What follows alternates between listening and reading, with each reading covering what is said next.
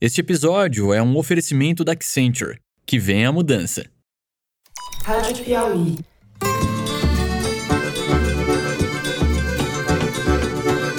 Olá, sejam muito bem-vindos ao Foro de Teresina, o podcast de política da revista Piauí.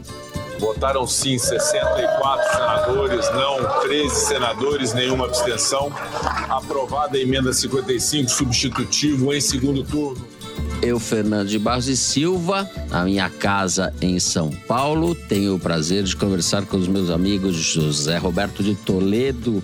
Opa, Toledo! Opa, Fernando! Opa, Thaís!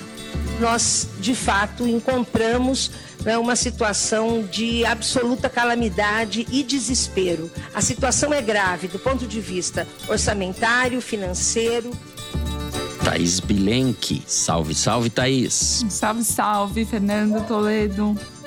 Na verdade, o Brasil perde mulheres pelo feminicídio porque há uma cultura do ódio colocada no ar deste Estado, deste país. Muito bem. Antes de começarmos, um aviso para todos. Nós faremos agora na segunda-feira, dia 12, o último foro ao vivo do ano. É exclusivo para assinantes. Será às sete da noite, logo depois da diplomação de Lula, que está marcada para a própria segunda. Então, assinem a Piauí e só venham, não é isso, Zé? É isso aí, Fernando. Além dos ministros que já foram indicados nessa sexta-feira, o Lula prometeu indicar mais uma pá deles na segunda. Então nós vamos ter assuntos fresquinhos para comentar no Foro ao Vivo. E, além disso, vai ter muita gente lá nessa diplomação que, pela primeira vez em anos, tem uma importância tão grande política e simbolicamente. Sim. Gente ou manifestante? Os dois, né? Teremos assuntos e especulações. Feito esse convite, vamos direto para os assuntos da semana. O Senado aprovou, com placar mais elástico do que imaginavam os articuladores do governo eleito, a emenda à Constituição que garante a Lula o dinheiro para que cumpra sua principal bandeira de campanha. Foram 64 votos a favor da PEC, que abre espaço para o pagamento do Bolsa Família, no valor de 600 reais por pelo menos dois anos, o que representa um sinal de força do futuro governo. As batalhas principais para definir a correlação de forças em 2023, no entanto, se darão na semana que vem. Primeiro na Câmara, onde a PEC será discutida e votada, e segundo no Supremo Tribunal Federal, que decidirá sobre a legalidade do orçamento secreto. Para dar a Lula o que ele deseja, a aprovação da PEC, Arthur Lira e o Centrão querem garantias de que não vão ficar chupando o dedo caso o STF lhes tome o doce da boca. A Thaís e o Toledo vão nos contar como serão os próximos capítulos da mesma novela brasileira de sempre, este grande sucesso chamado Toma Lá, da Cá.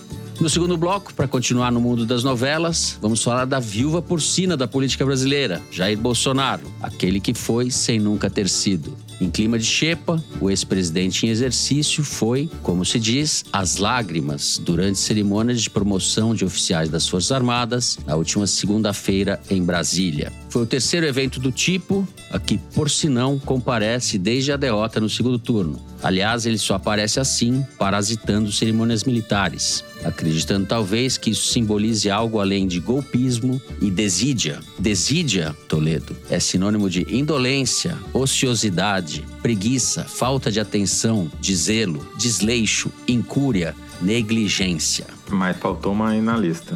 Hã? Caquistocracia. Ah, caquistocracia, é isso, caquistocracia.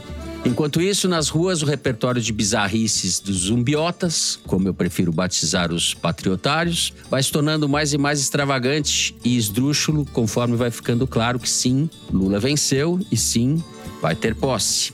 Outro dia, um robô gigante, vestido com neon verde, limão e amarelo, foi saudado por uma turma de fanáticos que cantavam o hino nacional.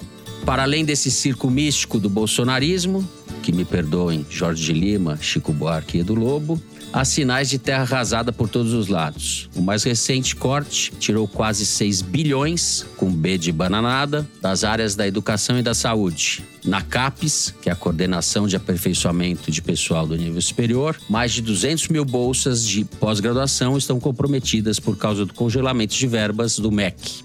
Universidades estão sem dinheiro para pagar bolsas e auxílios para os estudantes mais pobres e até mesmo a limpeza dos campi está sendo afetada. Isso tudo faz parte do Day After, da farra patrocinada por Bolsonaro e Paulo Guedes para comprar a reeleição. No terceiro bloco, vamos falar da violência contra as mulheres. No primeiro semestre de 22, 699 mulheres foram vítimas de feminicídio no Brasil, média de quatro mulheres mortas por dia de acordo com dados divulgados nesta semana pelo Fórum Brasileiro de Segurança Pública. O número é o maior em um semestre desde que o registro começou a ser feito e ocorreu no momento em que o governo destinou o menor valor já registrado às políticas de enfrentamento à violência contra a mulher. Somos um país machista e violento e isso se agravou sob Bolsonaro. É o que temos. É isso, vem com a gente.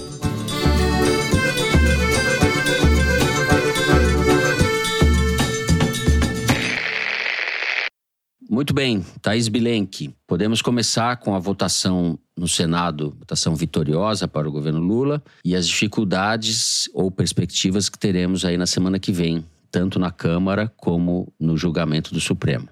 Fernando, essa PEC do Bolsa Família no Senado teve uma ampla margem né, de votação favorável, como você mencionou, que inclusive cresceu do primeiro para o segundo turno. Tinham 16 votos contrários no primeiro e 13 no segundo, porque três senadores foram embora. Um deles, o Oriovisto, do Podemos do Paraná, porque ele tinha proposto e tentado emplacar uma versão em que o teto fosse furado por um valor menor, que o furo do teto fosse menor. Como ele não conseguiu, ele foi embora. E dois mudaram de voto curioso, né? O Romário, do PL do Rio, votou não e depois sim. E o Stevenson Valentim, do Podemos do Rio Grande do Norte, votou sim foi, e depois votou não. Ou seja, teve ali uma dança das cadeiras. São dois senadores de caráter, né? Porque nada mudou entre o primeiro e o segundo turno. Exato, exato. Essa margem foi surpreendente porque foram 64 de 81 votos possíveis, que é uma margem muito grande. Mas aí imediatamente você vai dizer: não, mas vai trocar um terço do Senado, né? Não é bem assim que o governo vai ter 64 votos toda hora lá. De fato, isso é verdade. Mas eu fui fazer a conta e dos 27 que vão ser trocados, 19 votaram a favor do governo. Então, a conta seria 64 menos 19, o que dá 45 na minha van aritmética. Para você ter maioria no Senado, você precisa de 41 votos. São 81 senadores, né? Mas, além dos 45 que permanecem no Senado e que votaram com o governo, há pelo menos nove senadores que são governistas que foram eleitos ou reeleitos agora em 2022, o que elevaria essa maioria do governo no Senado para 54 votos, pelo menos. Claro que você sempre vai ter aí senadores de partidos fisiológicos que vão negociar voto a voto. Mas 54 é mais do que o Biden vai ter no Senado americano depois das midterms, aí dessas eleições de meio de mandato, né? Quando ele conseguiu 51 senadores de 100 possíveis. Então vai ser 51 a 49. A diferença é que lá não tem essa negociação voto a voto, senador a senador, né? Em geral, os caras seguem o partido.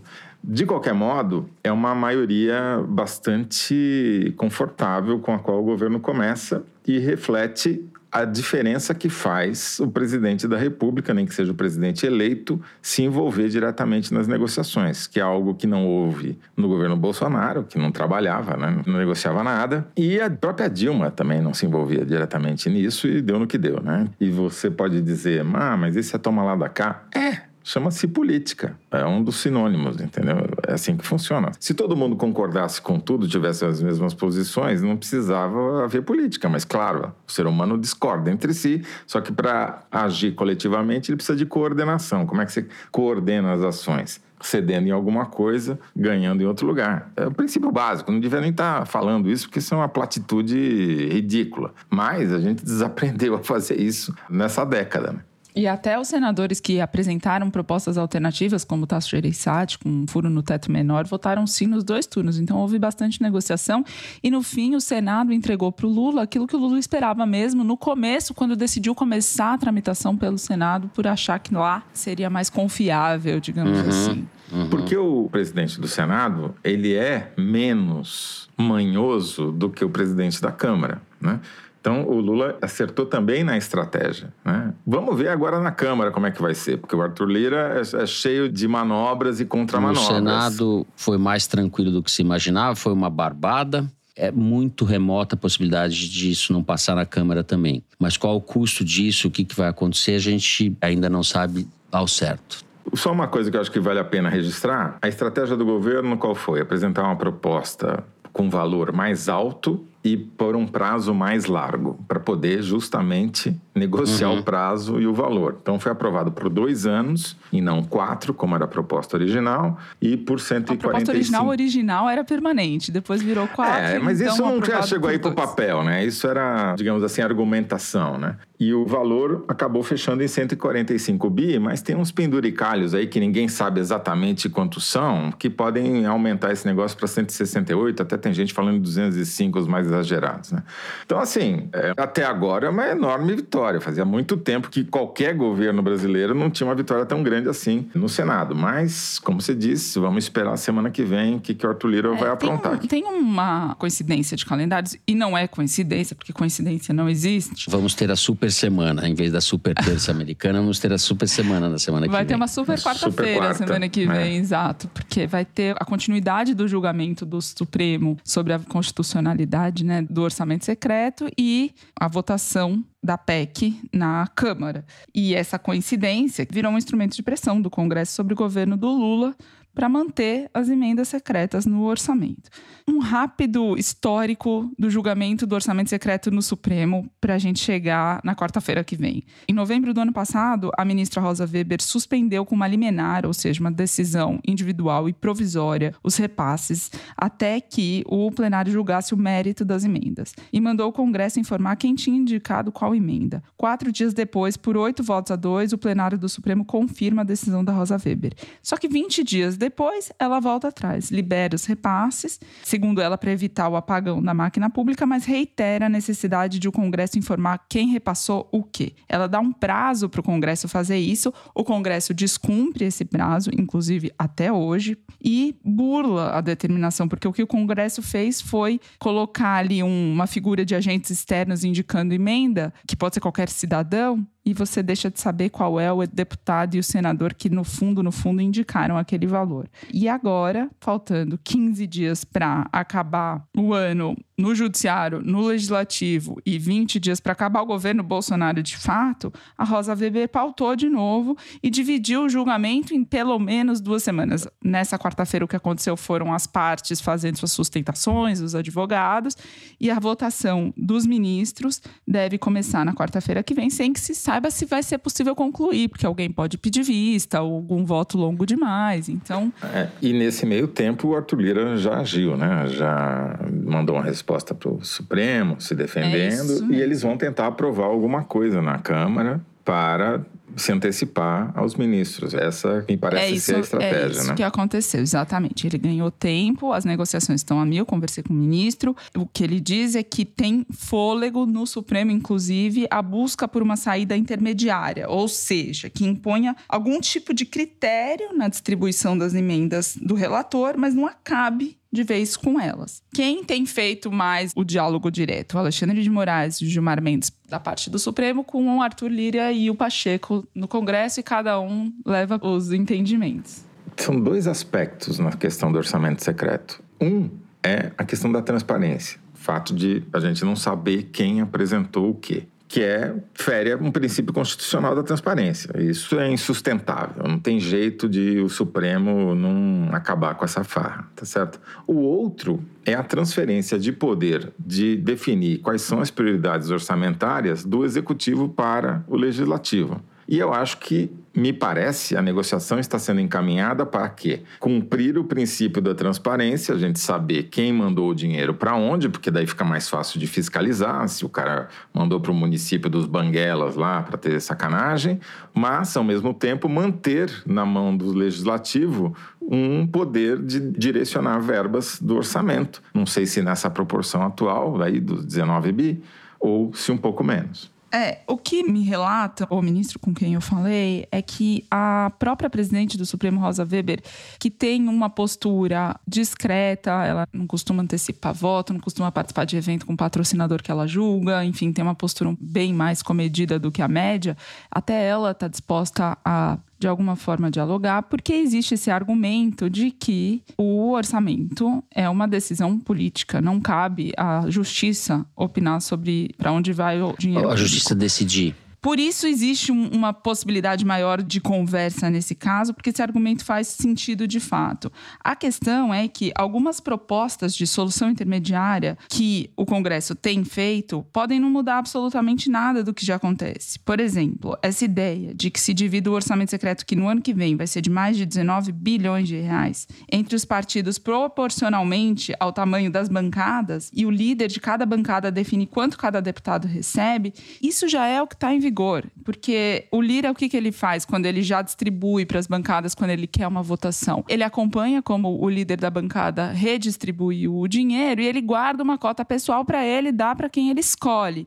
Então, no fundo, no fundo, o controle continua na mão dele. Você só tira o poder das mãos do Lira ou do presidente da Câmara e do Senado da vez se você estipula um critério objetivo, ou seja, todos os deputados e todos os senadores recebem o mesmo valor, ou, enfim, emenda de comissão. E isso não é algo com que Lira e Pacheco têm demonstrado concordância. Por isso que o Lira já faz chegar ao PT, tão logo terminada a votação da PEC no Senado, o recado de que essa versão aprovada pelo Senado não passa na Câmara. Não tem consenso, o valor está mais alto, o prazo também, porque ele já está criando dificuldade para até semana que vem aparecer com a solução ele está colocando o rinoceronte na sala para ficar com o Java Porco. Tira o rinoceronte, põe o Java Porco.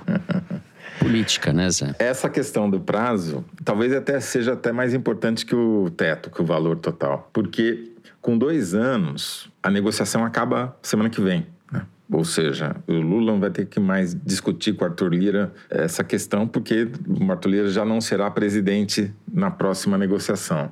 E, nesse prazo de dois anos, inclui o ano eleitoral de 2024, quando tem eleição para prefeito, que é uma eleição determinante para você eleger os cabos eleitorais dos deputados federais dois anos depois. Então, a manutenção do prazo provavelmente vai ser mais importante do que a manutenção do valor essa questão estará resolvida de fato do Bolsa Família, ou desse dinheiro. Mas o, o, Lula vai precisar, evidentemente, do Arthur Lira, do Centrão de uma parte dele, porque, entre outras coisas, o governo vai tentar aprovar a reforma tributária. O futuro ministro, a bola mais cantada, Fernando Haddad, já vem falando isso ao longo das últimas semanas. E vai ser uma operação muito complexa. A gente sabe eh, quantas vezes a gente ouviu que reformas tributárias iam ser votadas, é, que precisa fazer, precisa simplificar, precisa racionalizar, precisa cobrar mais os ricos, né? e a reforma tributária não sai. Então, o, governo terá um enorme desafio aí. O Haddad já está trabalhando como ministro, né? Já está encontrando representante do Banco Mundial, Febraban. Ele está algumas casas, alguns lances na frente dos outros concorrentes. Pode ser que na reta final ele perca o pênalti,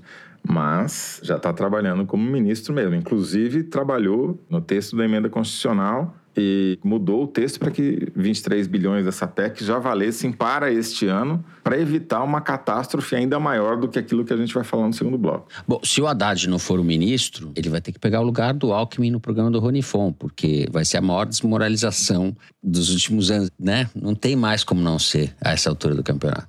E assim, os sinais são claros. O Haddad teve uma reunião com o Paulo Guedes nessa quinta-feira. Depois da conversa, que durou pouco mais de uma hora, o Haddad disse que tinha sido excelente, cordial e educada. Acho, pelas palavras do Haddad, que dessa vez o Paulo Guedes não mandou ninguém calar a boca. Então, Thaís Bilenque mandou eu gravar um adendo aqui, porque depois que a gente terminou a gravação, saiu o anúncio de que o Lula vai indicar cinco ministros nesta sexta-feira. Um deles a gente já falou, é o Fernando Haddad como ministro da Fazenda. O outro também a gente já falou, o Zé Múcio Monteiro como ministro da Defesa. Mas tem mais três aí nessa conta que o Lula deve anunciar na sexta-feira.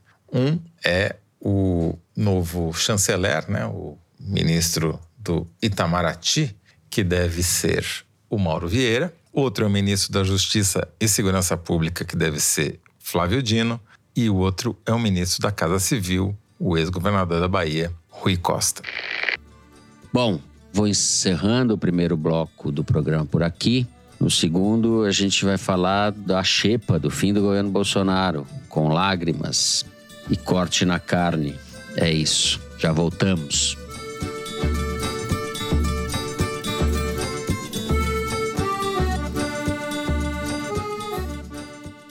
Quem ganha vida na estrada sabe que caminhão parado é prejuízo. E muitas vezes os caminhoneiros perdem um tempo precioso esperando para carregar ou descarregar nos terminais. É pensando em melhorar a vida deles que a Accenture e a VLI estão trabalhando no aplicativo Trato. Leonardo Faria, diretor de novos negócios da Accenture. Então a gente foi a campo, né, conversar com esses caminhoneiros e a gente percebeu que tinha algumas dores ali que a gente precisava endereçar. Uma, tem muita fila de espera no carregamento da carga, tem muita fila de espera no descarregamento e um outro ponto fundamental que realmente os custos, né, são altíssimos. O Trato é um aplicativo que oferece agendamento eletrônico, consulta de vagas em terminais, oferta de fretes e outras soluções. Cerca de 100 mil motoristas já se cadastraram no aplicativo. O Gilberto Martins é um deles. A gente perde uma hora de carregamento, é rápido, é ágil, não demora mais do que 5 minutos, você tá com a ordem na mão. A troca de nota já foi feita, já está manifestado, manda pra gente tudo certinho, tudo organizadinho tem nem o que falar, tanto que facilitou para nós aí. O Trato é um exemplo de como a Accenture atua em mais de 40 setores para entregar todos os dias a promessa da tecnologia e da criatividade humana. Accenture, que vem a mudança.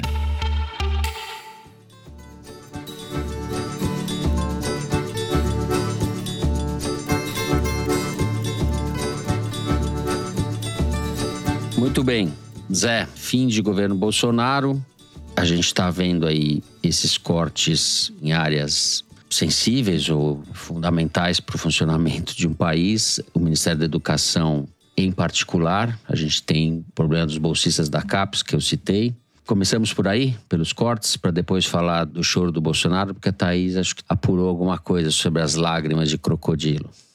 Fernando, o dinheiro acabou antes do governo. O Bolsonaro e o Paulo Guedes conseguiram quebrar o governo, limparam o cofre para tentar se reeleger. Pegaram dinheiro que não existia, gastaram durante a eleição, achando que aquilo ia fazer o Bolsonaro conseguir o impossível, chegaram perto, mas não conseguiram até porque o gasto foi concentrado em regiões onde Bolsonaro teve um desempenho eleitoral tão ruim quanto teve quatro anos antes. Já deixou de ser uma questão de quebrar, é uma questão pior, virou calote. Eu estou inclusive sugerindo aqui para os bolsistas da CAPES uma musiquinha para eles cantarem na porta do Palácio da Alvorada, que é Bolsonaro caloteiro, cadê o meu dinheiro? Ou Paulo Guedes amoral volta para o paraíso fiscal. Porque é um absurdo, é inacreditável, Fernando. Como é que pode o Paulo Guedes ter a cara de pau de chegar para um bolsista da CAPES que não pode fazer outra coisa? É dedicação integral, ele não pode trabalhar, ele não tem outra fonte de renda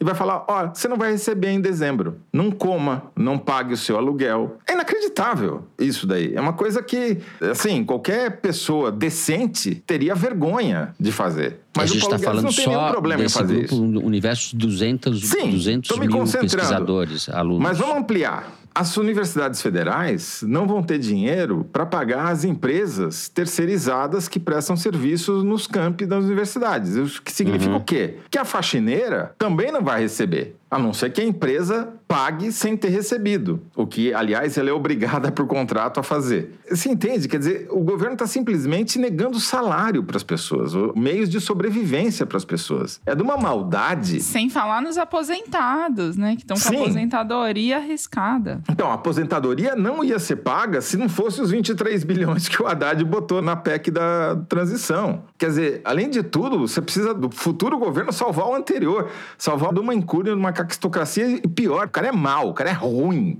O cara não pagar o que a pessoa precisa para sobreviver, ele precisa ser ruim. Eles delinquiram, né? Não só usando o Estado de formas evidentemente ilegais que foram aprovadas ao longo do ano, mas o resultado dessa delinquência a gente está vendo agora, um dos resultados. Isso, a meu ver, é a síntese do governo Bolsonaro. Quer dizer, é descaso total com as pessoas Me explica uma coisa, qual que é a responsabilidade fiscal de você dar um calote?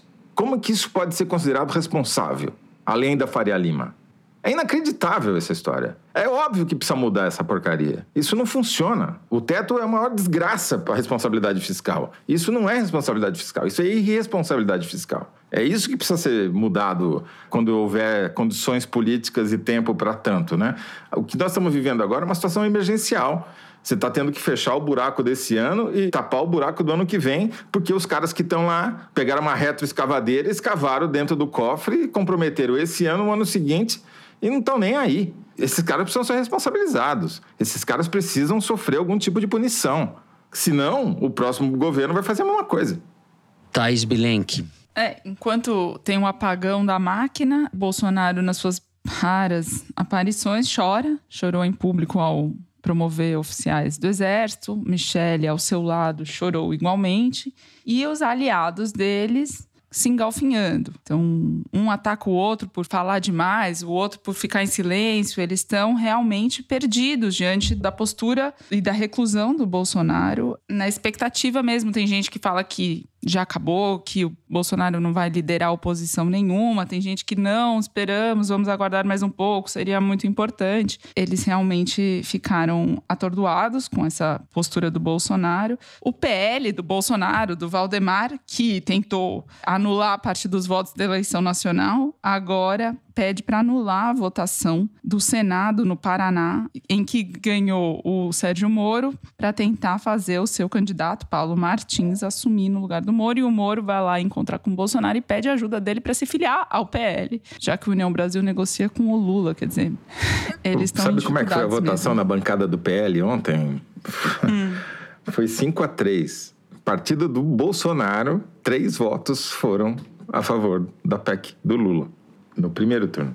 Isso tudo que vocês falaram é a tal da desídia que eu disse na abertura do programa. E esse choro do Bolsonaro é indecente, né? Esse choro é pornográfico, indecente, porque ele chorou de fato, não é que ele tá fingindo, mas deixa de mimimi, né? Todo mundo já falou, mas não chorou quando estava matando as pessoas, literalmente. E agora não tem equilíbrio emocional para lidar com a realidade. É, o sujeito é um desqualificado, desqualificado. Até o choro dele é asqueroso. A caquistocracia bolsonaresca, ela se caracteriza não apenas pelo fato deles serem os piores, não tem ninguém pior que eles, como você tem na presidência da República um sabotador. Ele não lidera nada, nunca liderou, nunca foi capaz de criar nada, nunca foi capaz de fazer alguma coisa, de trabalhar, basicamente. Ele só destrói. Ele é um cara que sabota o que existe. Esse era o governo dele, era isso. Não põe nada no lugar, né? Então, eu tenho certeza que ele não vai ser o líder da oposição, porque ele é incapaz de ser líder de qualquer coisa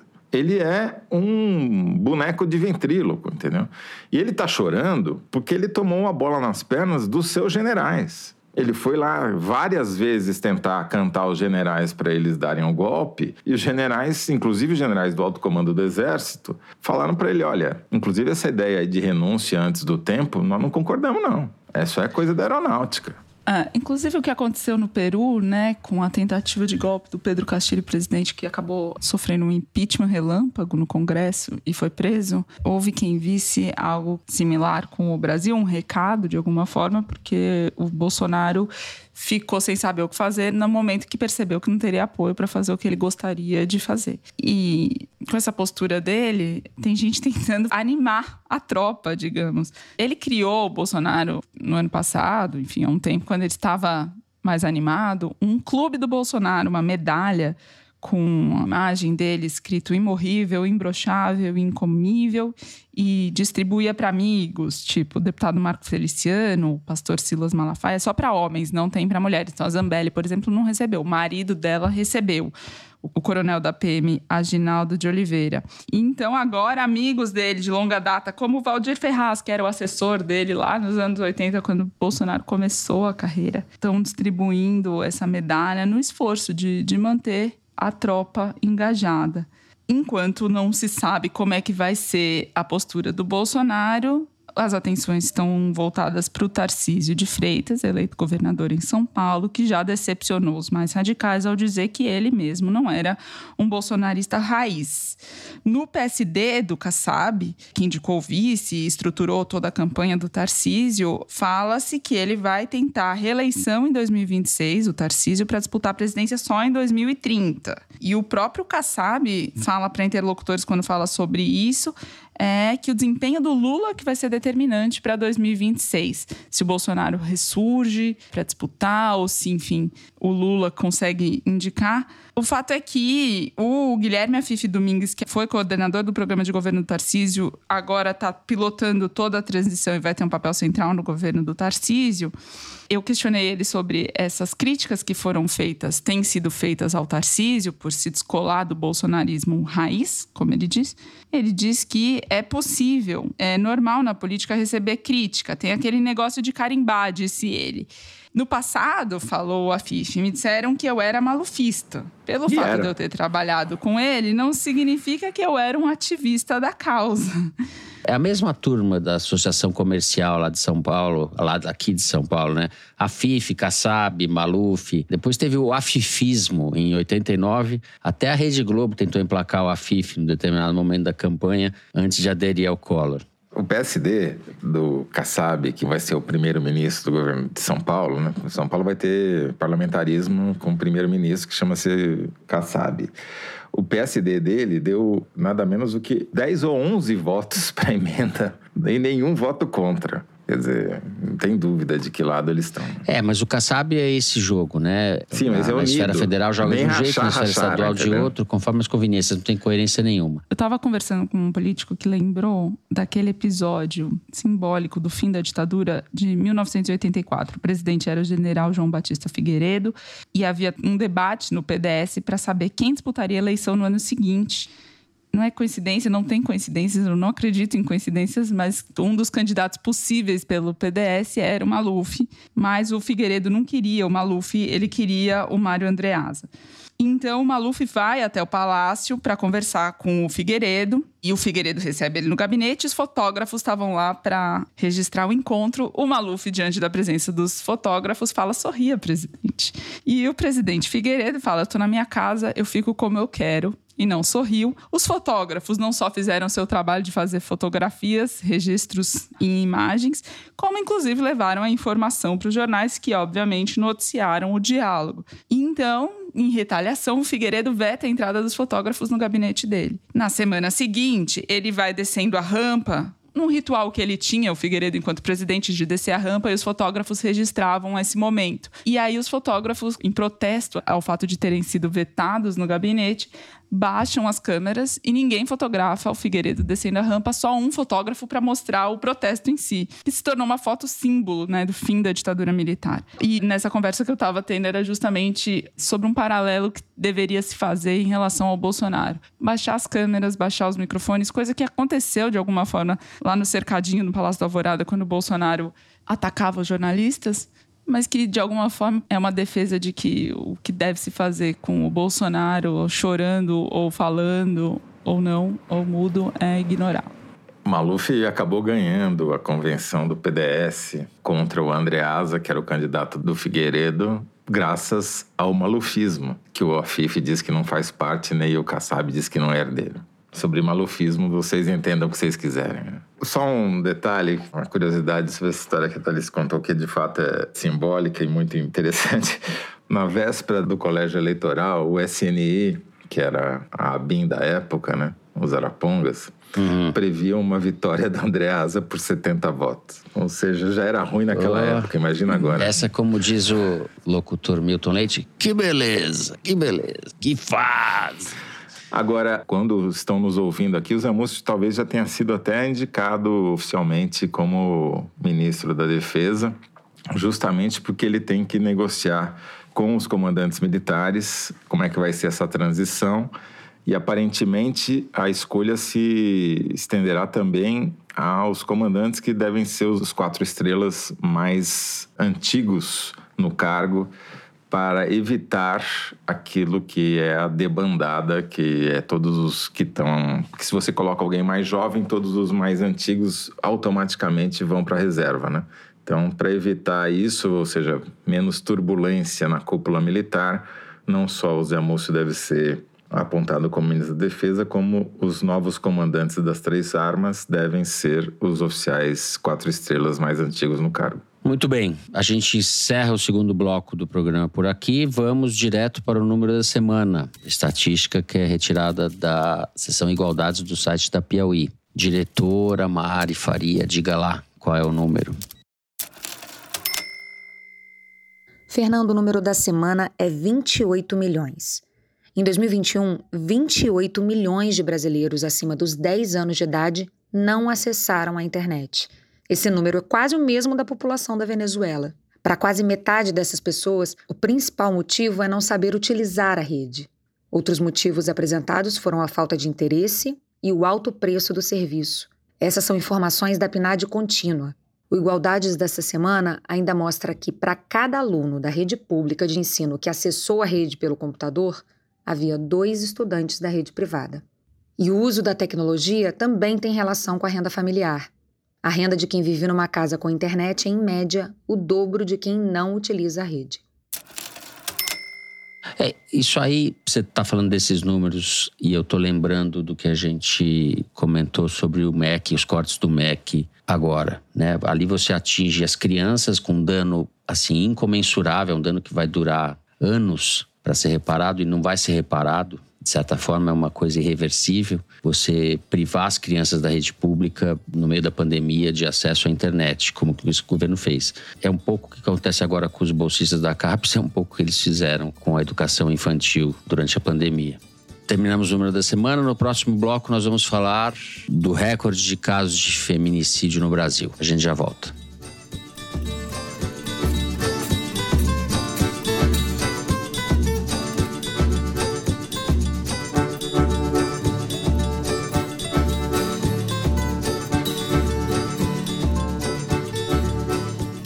Muito bem. O estudo recente do Fórum de Segurança Pública apontou o maior número de feminicídios já registrados em um único semestre. 699 mulheres vítimas, quatro por dia, como eu disse. Comparado a 2019, o crescimento foi de quase 11%. Toledo, então, Fernando, eu conversei com a Samira Bueno, que é diretora executiva do Fórum Brasileiro de Segurança Pública e uma das autoras do estudo. Primeiro, registrar que já é uma vergonha que esse estudo seja feito por uma organização não governamental, porque essa era uma estatística que deveria ser compilada pelo poder público, né? Só que se o Fórum não Sim, fizer claro. essa compilação, não existe essa estatística em lugar nenhum. Segunda coisa, acho que é importante a gente explicar para talvez os homens que não saibam o que é um feminicídio. Né? O feminicídio não é simplesmente o assassinato de mulheres, é o assassinato de mulheres por elas serem mulheres. Não entram nessa conta latrocínio, não entra nessa conta um assassinato por conta de envolvimento no crime organizado. São apenas e tão somente mulheres que foram assassinadas simplesmente por serem mulheres os números são assustadores, especialmente, não só porque são enormes, né? Esse, imagina, 699, quatro mulheres assassinadas apenas por serem mulheres por dia, ou seja, uma a cada seis horas. Além disso, vem crescendo. Cresceu muito no governo Bolsonaro, como você falou, 11%, e cresceu esse ano em relação ao ano passado, mais de 3%. Ou seja, é uma tendência de crescimento enquanto todos os outros assassinatos estão caindo. Uhum. É na contramão. Eu aí perguntei para Samira, me explica a razão disso. Por que que está na contramão? Por que, que uma cresce e a outra diminui? E ela falou, é um problema cultural, do machismo que rege a sociedade brasileira, dos homens que acham que as mulheres são sua propriedade. Oito em cada dez feminicídios, segundo a Samira, são feminicídios íntimos, ou seja, cometidos pelo companheiro ou pelo ex-companheiro. Logo, não adianta mais polícia na rua, não adianta armar a população, porque quem compra arma é o homem, não é a mulher. Não adianta fazer nada do que o ideário da segurança bolsonarista prega. E é por isso que os casos estão aumentando. A gente já tinha notícias durante a campanha eleitoral ao tentar explicar a intenção de voto muito maior das mulheres no Lula do que no Bolsonaro, de que havia aumentado a violência dentro de casa durante o governo Bolsonaro, que obviamente pregou o machismo nas suas piores circunstâncias. E agora a gente está tendo a prova. E a Samira, além disso, falou: além do crescimento desse comportamento violento, e você pega os estados, onde é que mais cresceu? São estados bolsonaristas. Rondônia, Amapá, cresceu mais na região centro-oeste e não cresceu no nordeste. Essas coisas não são coincidência. Né? O que, que, além de tudo, aconteceu? O dinheiro destinado pelo governo federal para políticas públicas de amparo à mulher contra a violência sofreram cortes radicais. Organismos públicos importantes para dar assistência à mulher, como a Casa da Mulher Brasileira, onde ela vai, presta queixa, já faz os exames que tem que fazer, sofre toda a assistência, estão desamparados, estão sem verba. Então, é uma mistura de machismo exacerbado, discurso violento e falta de recurso. Ou seja, é uma política de Estado. E para isso, é muito importante recriar um ministério ou uma secretaria da mulher, porque as prioridades para a mulher são muito diferentes do que as ditas prioridades para a família da Damares Alves, por exemplo, que chefiava um ministério que não era mais da mulher, era o Ministério da Família. Por quê? Porque o perigo para a mulher está dentro de casa, é da família, é o companheiro. Então não faz sentido você querer colocar os problemas da mulher junto com o problema do cara que a mata, entendeu? Então é um problema muito, muito grave, fruto do Bolsonaro ser o presidente da República em grande parte. Não tem dúvida quanto a isso. Os números são claros. É, são claros mesmo. E feminicídio é entendido como crime de ódio, segundo várias especialistas. E por isso também vai na mesma direção que outros crimes de ódio que aumentaram no Brasil nos últimos anos. Agora, corroborando o que a Samira disse pro Toledo, metade dos feminicídios foram cometidos por arma branca, porque são crimes cometidos em geral dentro de casa pelo companheiro, elas são esfaqueadas, asfixiadas. Mas isso não significa que a outra metade tenha sido cometida por arma de fogo. 30% dos feminicídios foram cometidos com revólver. Então, não dá para você fazer uma relação direta entre flexibilização de arma com aumento de feminicídio, pelo menos não nos dados que foram extraídos até agora, mas dá para projetar o quanto que isso pode ainda facilitar, porque tendo uma arma em casa, você pode ter ideias que você não teria de outra forma. Porque 65% dos assassinatos de mulheres em 2021, sem ser feminicídios, assassinatos de violência urbana tradicional, digamos assim, foram cometidos com revólver. Então é uma natureza de um crime diferente que tem que ser tratado de uma forma diferente, porque ele é feito de uma forma diferente e por motivos diferentes. E outro aspecto que é importante dizer é que esse aumento não se deve à subnotificação como aconteceu em relação aos estupros. Em relação aos estupros, sim, esse relatório do Fórum de Segurança registra patamares iguais aos anteriores à pandemia, porque durante o isolamento houve subnotificação de registro de estupro. Segundo os dados do Fórum, houve um crescimento nesse último primeiro semestre de 2022 de 12,5% de estupro e estupro de vulnerável de vítimas do sexo feminino. Em relação ao primeiro semestre de 2021, foram quase 30 mil vítimas vítimas entre janeiro e junho desse ano, ou seja, um estupro de menina ou mulher a cada nove minutos. De novo, é um crime que acontece majoritariamente dentro de casa. Dentro de casa. Por pessoas da família ou próximas da família.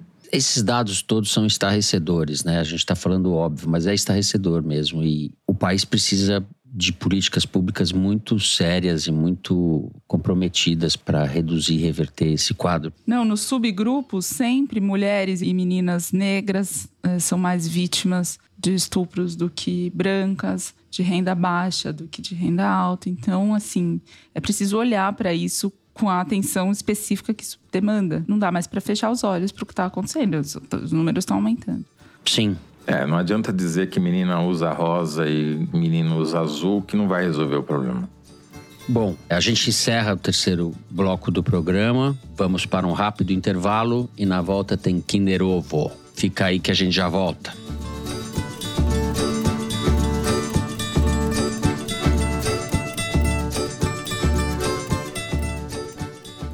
A nova série do diretor dinamarquês Lars von Trier acaba de estrear na MUBI. The Kingdom Exodus retorna ao aclamado e controverso universo fantasmagórico de The Kingdom. Além dos episódios inéditos, as temporadas originais dos anos 90 também estão disponíveis, restauradas e remasterizadas. Assista The Kingdom Exodus experimentando 30 dias de MUBI grátis. Basta acessar mubi.com/foro. mubi.com/foro.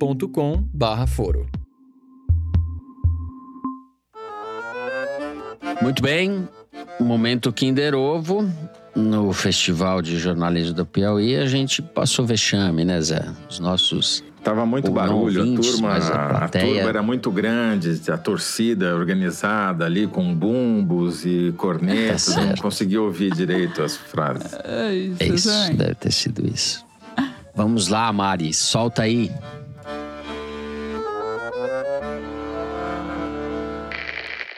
Quando eu vejo essa montagem do governo, chamada equipe de transição, Romário? outro dia Aécio. eh, me referi a ela quase Aécio como uma arca é. de Noé, né, onde Fernando parece que acertou. o governo quer levar eh, um exemplar de cada espécime para poder garantir ah, uma base de apoio que ele não conseguiu construir pelas suas propostas. Aécio, Aécio Neves. Neves, o homem que abriu a caixa de Pandora, expôs o Brasil à situação que ele está hoje, falando com a propriedade de quem teve contas em nome da mãe, num paraíso chamado Luxemburgo. Espetalhão. Aécio Neves, que eu costumo brincar, chamo de menino do Rio. O governador Menino de de Minas passava mais tempo no Leblon da história do governo de Minas. É, ganhei esse então, né? Ganhou. Sumido ele. né? Deputado, meu amigo Aécio Neves. Deveria continuar sumido, né, Thaís? Tá aí uma ausência que preenche uma grande lacuna. Olha, mas assim, dos 51 milhões de votos que ele teve em 2014 para os 80 mil que ele teve em 2022, a tendência não é boa. Sim. Também é outro candidato para a vaga do Rony Von que o Alckmin deixou lá. Bom, para registro, Aécio Neves, deputado federal pelo PSDB, de Minas, claro, ou do Rio. Em entrevista ao canal do Jornal Mineiro O Tempo. Aécio Neves, igarista, igarista. Muito bem, vamos para o Correio Elegante, o momento das cartinhas de vocês, que todos nos divertimos. Vou começar com um e-mail enviado pelo estudante Emanuel, Emanuel com dois M's, como Emanuel Kant, o filósofo, mas esse é Emanuel Varlet, Varlete, deve ser Varlet. Me chamo Emanuel Varlet e assim, como o grande José Roberto Toledo, moro na região de Santa Cecília e Higienópolis. Ouvindo alguns episódios do foro, fiquei em êxtase quando Toledo, minha grande inspiração, disse que morava no edifício Higienópolis, pois também moro nele.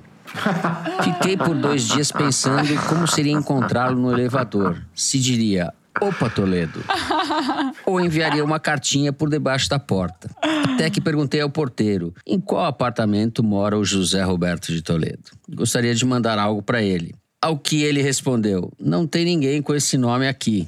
E me explicou que na região existem diversos prédios chamados Higienópolis. Muito Por isso que eu decepcionante. dei o nome do prédio, né? Não ia ser louco. o Em meio ao meu sofrimento e decepção, lembrei que ainda moramos na mesma região e me resta, quem sabe, encontrar o mestre Toledo passeando pelo bairro um dia qualquer. Fica ao acaso da vida e enquanto isso vocês me fazem companhia durante os estudos para as provas finais do primeiro ano do ensino médio. Um grande abraço a todos. É o jovem Emanuel um- Toledo. O, o jovem Emanuel emplacou um correio elegante, tá muito É. bom pô, pra começar, tá ótimo. Ó, Emanuel, saiba que o apartamento onde você mora está valorizado agora por saberem que eu não moro no mesmo edifício, tá certo? Tá certo. Mas deixa eu fazer uma curiosidade. É o máximo da, da picaretagem da especulação imobiliária, né? Como o Genópolis tem um preço por metro quadrado mais alto, os corretores sempre querem dizer que Santa Cecília fica em Genópolis, né? E daí as construtoras já põem o nome do prédio de Higienópolis para ver se cola. Mas a Higienópolis, a divisa é a Avenida Higienópolis. Tudo que fica para baixo é Santa Cecília. Muito bem. Sabe que Higienópolis foi um loteamento feito, sabe por quem? Por Glett e Notman, que viraram Alameda. Tá certo. olha, só, histórias das ruas de São Paulo. É, muito bem. Depois desta aula, lerei então o desaforo de Rebeca Bonaldi. Meu desaforo de Teresina não é exatamente para vocês. Explico. Depois de dois anos sem conseguir ficar sem o foro, encontrei uma pessoa para ouvir comigo. Um cara muito legal, que conheci e logo começou a ser presença frequente na minha casa e, claro, nos meus sábados de Teresiner. Além disso, também comecei a dividir as minhas piauís com ele, lendo correndo nas primeiras semanas do mês para deixar depois com ele. Pois bem, mesmo depois de sete meses e muito investimento emocional, o homem diz que não está pronto para um relacionamento e não consegue se entregar. Ai, que preguiça! E o pior é que na fase pós-pé na bunda, fiquei tão traumatizada que não consegui ouvir o foro. Percebam a gravidade da situação. Mas calma, vai passar. Logo, logo eu recupero esse tempo perdido e vocês serão o meu triunfo da superação. Peço que repassem o recado. Mulheres, jamais deixem um cara mexer com seu momento foro. E homens, melhorem. No fim, pelo menos eu consegui um ouvinte novo para vocês. Muito sucesso e um grande abraço a todos. Rebeca Bonaldi, você está melhor agora. tá, e depois dessa frase da Thaís, só nos resta ficar quietos, Zé. Arruma É. outro melhor, ou for, arruma outro melhor. Tá cheio, né? É Eu isso. não vou me arriscar a fazer nenhum comentário. Abafa o caso, abafa o caso. Eu tô com um recado muito legal do Eduardo aqui.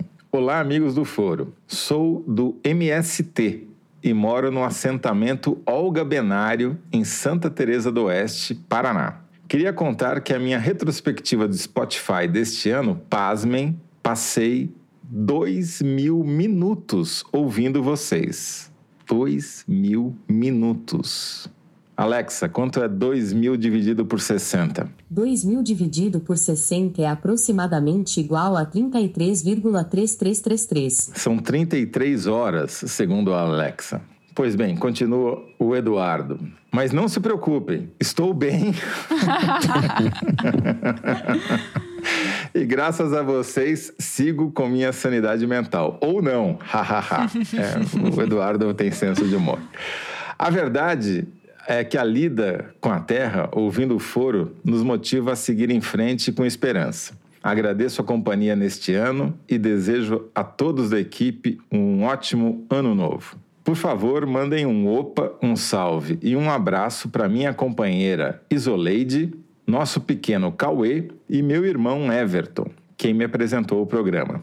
Grande abraço. Muito legal, Eduardo, Isoleide, Cauê e Everton. Sigam um aí abraço, alimentando a gente. abraço para vocês.